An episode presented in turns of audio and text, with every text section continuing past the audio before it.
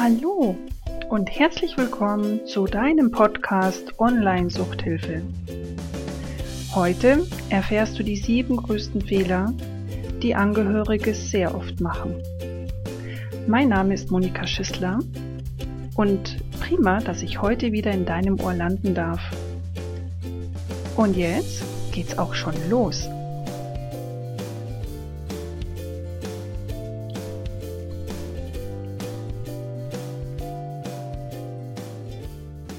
Ich möchte dir heute gerne von Clara erzählen. Es ist eine Geschichte, wie ich sie sehr oft höre. Clara ist Mitte 30 und ihr Mann trinkt gerne. Ihrer Meinung nach viel zu viel. Sie leben am Stadtrand. Sie haben sich ein Häuschen gekauft und möchten gerne mal Kinder haben. Doch manchmal fragt sich Clara, ob das mit seinem Alkoholkonsum überhaupt eine gute Idee ist.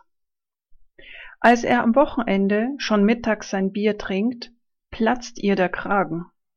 Sie lässt ihren Ärger und ihrer Wut freien Lauf. Und sie droht ihm, wenn er seinen Konsum nicht in den Griff bekommt, geht sie. Damit er auch sieht, wie ernst sie es meint, verlässt sie das Haus und knallt die Tür zu. Kurz darauf kommt eine WhatsApp-Nachricht von ihm. Eine nach der anderen fliegt in ihr Handy rein. Mit Entschuldigungen von ihm. Es tut ihm so leid. Und er verspricht ihr, weniger Bier zu trinken. Wenn sie das so stört, dann ändert er es. Versprochen. Er beteuert, wie sehr er sie liebt, und ihr wird ganz warm ums Herz. Der Ärger ist wie weggeblasen, und sie fährt heim. Er öffnet die Tür, und sie liegen sich in den Armen. Tja, leider gibt es kein Happy End. Denn am nächsten Wochenende steht er mittags in der Küche und räumt sehr lange in den Schränken rum. Als Clara kommt, macht er ganz schnell den Schrank zu. Sie wird misstrauisch und öffnet den Schrank. Und sie findet eine offene Flasche Bier. Und da ist sie richtig sauer. Es läuft das gleiche Prozedere ab wie letztes Wochenende, er verspricht hoch und heilig Besserung. Sie fällt wieder mal drauf rein und hofft, dass alles gut wird. Doch nichts wird gut, denn wenn man abhängig ist, braucht der Süchtige mehr, als nur einfach aufzuhören mit dem Trinken. Oft braucht er einen körperlichen Entzug, damit der Körper entgiftet wird.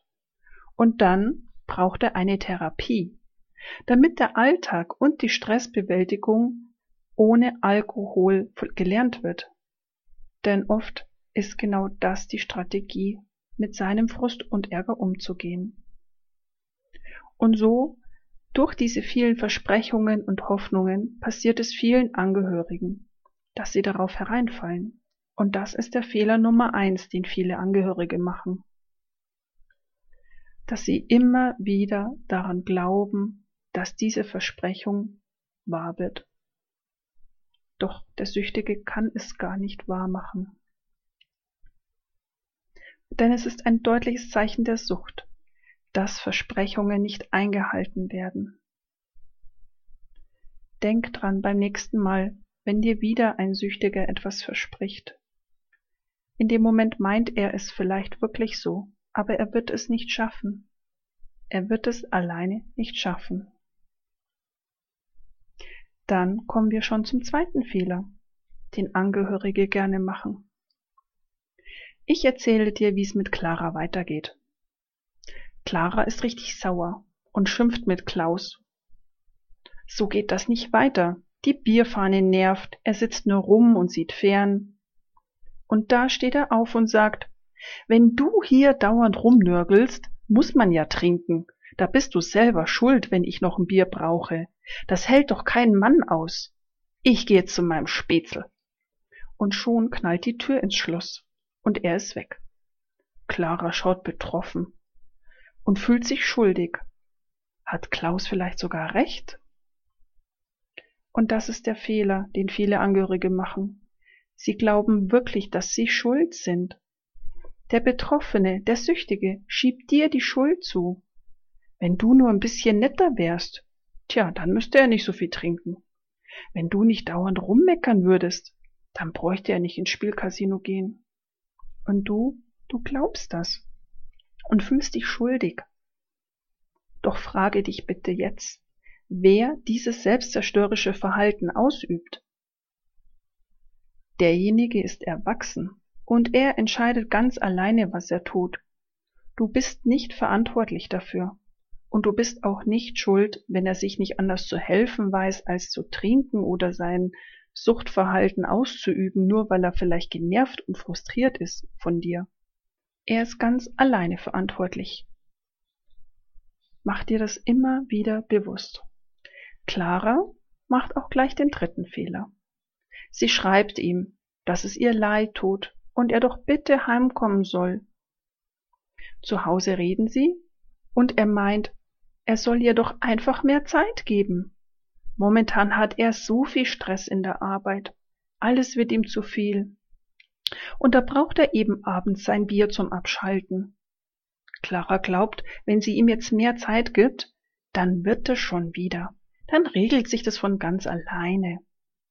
Naja, und so wartet sie weiter, in der Hoffnung, dass sich alles von alleine verändern wird.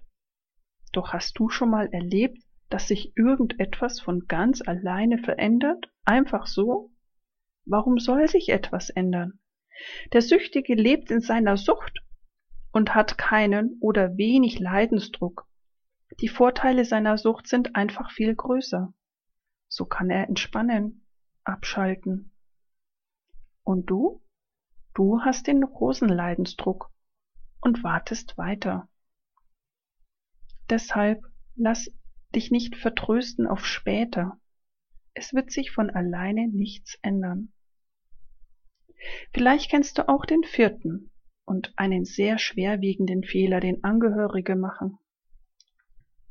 Clara ist ziemlich verzweifelt und sitzt am Wochenende neben ihrem betrunkenen Mann. Sie können sich nicht mehr mit Freunden treffen, denn sein Zustand ist nicht mehr gesellschaftsfähig. Die Freunde, die er hat, mit denen will sie sich nicht treffen, denn da geht es nur ums Trinken. Und so verbringen sie die Freizeit zu Hause, allein. Clara frisst den ganzen Ärger in sich hinein. Sie spürt es schon körperlich. Ihr Magen zieht sich zusammen und der Druck im Kopf wird auch immer größer. Doch mit wem soll sie schon darüber reden? Ihre Freundinnen will sie damit nicht belasten.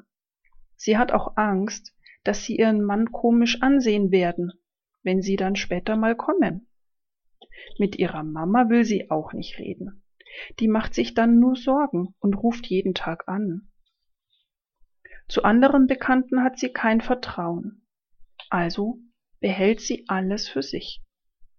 Und der Magen schmerzt noch mehr. Sucht ist ein großes Tabuthema und keiner spricht gerne darüber. Das ist verständlich. Doch dir geht es wahrscheinlich nicht gut dabei. Deine Gedanken kreisen dauernd um dieses Thema. Du fühlst dich deprimiert und kraftlos. Im schlimmsten Fall gibst du vielleicht sogar deine Hobbys und deine Interessen auf. Du ziehst dich immer mehr zurück. Wenn dich jemand darauf anspricht, dann weichst du aus. Du hast auch Angst, dir Hilfe zu holen, denn dann müsstest du dich outen. So wie dir geht es allerdings ganz vielen Menschen. Du bist nicht allein. Und wenn du dich mit anderen austauschen kannst, mit Gleichgesinnten, mit Betroffenen, dann bekommst du neue Ideen, wie du in deiner Situation besser leben kannst. Deshalb hol dir Hilfe. Es gibt keinen Grund für Scham oder Rückzug. Hilfe findest du in einer Suchtberatungsstelle, an deinem Wohnort. Es gibt viele Selbsthilfegruppen. Der Austausch mit anderen ist wahnsinnig wichtig und bringt Kraft und schenkt dir Kraft. Endlich drüber zu reden, das ist unglaublich befreiend. Dann gibt es noch die Suchthotline unter 089 28 28 22. Kannst du kostenlos anrufen. Oder du schreibst mir eine E-Mail oder rufst mich an. Clara hat sich mit der Situation jetzt einfach arrangiert. Und wenn sie traurig und wütend ist, dann schluckt sie alles runter. Doch im Magen bleibt es liegen und arbeitet weiter. Clara leidet unter ihren Magenschmerzen, doch sie kann mit niemanden reden und ihre Gefühle unterdrückt sie auch. Gedanklich ist sie dauernd bei ihrem Mann. Sie verliert sich selbst und irgendwann fühlt sie sich nur noch leer und erschöpft. Wusstest du, dass statistisch gesehen die Angehörigen früher sterben als der Süchtige durch seinen Konsum? Lass es nicht so weit kommen. Hol dir Hilfe und rede. Vielleicht kennst du auch folgende Situation. Deine Gedanken kreisen den ganzen Tag nur um den Süchtigen. Wie kannst du ihn verändern? Wie kannst du es schaffen, dass er aufhört zu trinken, zu spielen? Du verlierst die Wahrnehmung für dich. Du verlierst den Zugang zu deinen Gefühlen. Du nimmst dich nicht mehr wahr. Das ist der fünfte Fehler, den viele Angehörige machen. Sie beschäftigen sich nur mit dem anderen und nicht mehr mit sich selbst. Der flüchtet in seinen Konsum und bekommt auch noch die volle Aufmerksamkeit. Ist das nicht unfair? Du bleibst in der grauen Realität und bekommst nichts, keine Zuwendung, kein Interesse, kein Mitgefühl. Aber du kannst es ändern. Und am besten noch heute. Such dir ein Ventil, einen Sport, geh in den Wald, üb dein Hobby aus, das du schon immer mal machen wolltest. Oder geh auch zu einem Therapeuten, mit dem du reden kannst. Sonst kann es passieren, dass du körperlich krank wirst, weil deine Gefühle unterdrückt werden und sich dann einen Ausdruck über den Körper suchen. Lass es nicht so weit kommen. Dem sechsten Fehler begegnen wir überall. Clara fasst sich ein Herz und fängt bei ihrer Freundin an, über ihren Mann und seinen Bierkonsum zu reden. Die Freundin hört zu, tätschelt Claras Schulter und meint, ja, jeder Mann trinkt doch ganz gern mal ein Bier. Warum machst du denn so ein Theater? Clara traut ihren Ohren nicht. Soll sie das glauben? Alles ganz harmlos? Macht jeder Mann? Sie fühlt sich von ihrer Freundin nicht verstanden und geht bald wieder nach Hause. Das braucht sie auch nicht. Und sie ist verunsichert. Wem soll sie denn jetzt glauben? Ihrem Gefühl oder der Meinung ihrer Freundin. Wie geht es dir damit? Du siehst den Alkoholkonsum kritisch. Doch du hörst von anderen, Trinken ist normal. Du findest die Zeit, die am Computer verbracht wird, als bedenklich. Doch alle sind on. Du glaubst nicht, dass tägliches Kiffen harmlos ist. Doch alle sagen, das ist in Ordnung. Was tun? Hör auf dein Gefühl. Wenn du ein ungutes Gefühl hast, dann ist da was dran. Zu bagatellisieren ist ein gesellschaftliches Problem. Das ist die einfachste Möglichkeit, Probleme klein zu reden. Wenn du dir nach wie vor unsicher bist, kannst du dich in einer Suchtberatungsstelle oder bei entsprechenden Therapeuten Gewissheit verschaffen, ob dein Gefühl berechtigt ist. Bist du bereit für den siebten Fehler, der auch bei vielen Angehörigen passiert? Clara hat Sonntagabend sehr mit ihrem Mann gestritten. Über seine Begebenlichkeit, seinen Bierkonsum. Und so richtig sauer ist sie ins Schlafzimmer gegangen und hat sich eingesperrt. So, dass er im Wohnzimmer schlafen musste.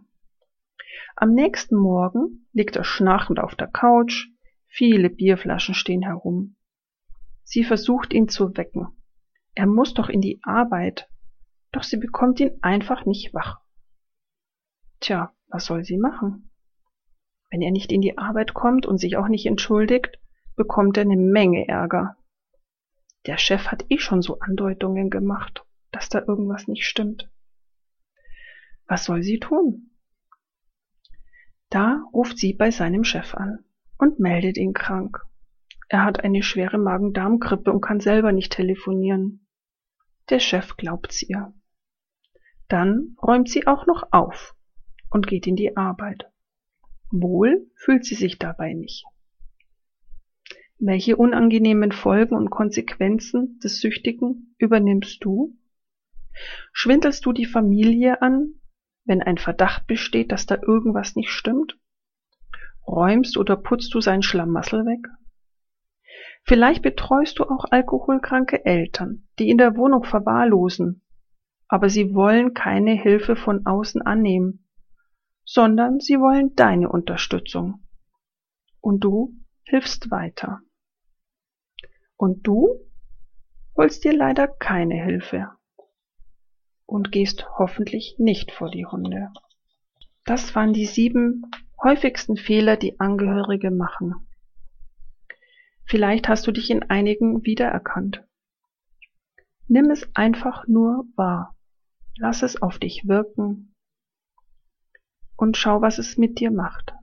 So, beim nächsten Mal, in der nächsten Podcast-Folge von Online-Suchthilfe, geht es um die drei Phasen, die jeder Angehörige erlebt.